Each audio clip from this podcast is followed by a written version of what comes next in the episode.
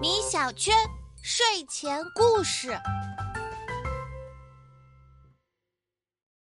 楼上的茄子小姐和楼下的土豆先生最近闹起了别扭，那么这场邻里大战最终是如何收场的呢？番茄小楼的三楼住着一位歌唱家土豆先生，他嗓音洪亮，音色低沉悦耳；而他的楼上则住着远近闻名的舞蹈家茄子小姐。茄子小姐最擅长跳踢踏舞，一双舞鞋随着节拍噼噼啪啪，又快又准，潇洒极了。不过最近呀，他们俩可是产生了一场不小的矛盾。这一切还要从两个人的生活习惯说起。土豆先生最爱早早起床，喝上一杯热牛奶，然后就开始吊嗓子练歌，从哆来咪发嗦拉西哆一路练到豪华转音，完整的一套下来就差不多上午十点了。紧接着，他就开始收拾黑色的晚礼服，整理精致的小领结，准备晚上的演出。什么？你问他下午做什么？当然是休息啦，因为他要为一整晚的演出养精蓄锐。然而，楼上茄子小姐的生活习惯可以说是完全相反。她喜欢睡到日上三竿，然后练一下午的踢踏舞，趁着状态火热，直接参加晚上的演出。他们时常能在剧院碰到，可是彼此都会仰起头，互不理睬。哼，又是那个讨厌的土豆先生，每天早上大吼大叫。打扰我的好梦，真是烦死他了！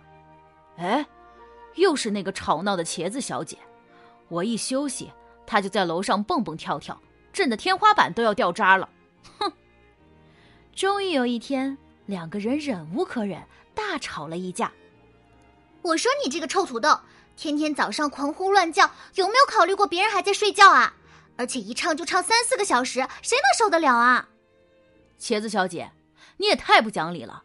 我还没说你把天花板震得掉渣的事儿呢，你在上面跳，我都怕你把地板砸出个洞，从四楼掉到三楼来。你，你，哼！茄子小姐气呼呼的转身上楼，不曾想因为走得太快，脚下一滑，不小心把脚给崴了。哎呀，痛死我了！而土豆先生呢，因为争吵的时候喊得太卖力，竟然把喉咙给喊哑了。他张大嘴，却怎么都发不出声音。这下，两个人都不能去表演了。番茄小屋迎来了最安静的一个月。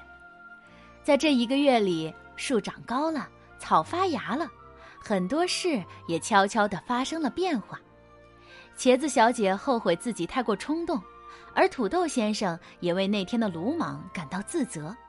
两个人都是为了艺术负责的人，本该彼此尊重。却因为生活习惯上的不合而产生了摩擦，真是可惜呀。于是，茄子小姐的脚稍微好了些，就出了门，到辉象百货店买了一只银色的领结，别提多亮眼了。她悄悄地把礼物放在土豆先生的门前，等上楼时，却发现自己的家门口也放着一个精致的礼物盒。哎，这是谁送的呀？只见包装纸上画着一颗笑脸土豆，他连忙把盒子拆开，里面赫然放着一双美丽的红舞鞋，好漂亮呀！我一定要穿着它重返舞台。就这样，土豆先生和茄子小姐终于冰释前嫌，不再争吵了。不仅如此，茄子小姐还偷偷买了一块厚厚的毛绒地毯铺在地板上，怎么跳都不会发出刺耳的声音了。而土豆先生也把练歌的时间改到了下午，再也不会吵醒茄子小姐的美梦了。从此，他们不但成为了好邻居，还成为了好搭档，一起到各地演出，收获了好多好多的鲜花和掌声。邻里大作战终于落下帷幕，这个结局你猜到了吗？人与人之间的习惯不可能完全相同。很多时候需要我们互相尊重、互相迁就，多站在对方的角度考虑，也许对事情会有新的看法哟。好了，宝贝，今天的故事到这里就结束了，晚安。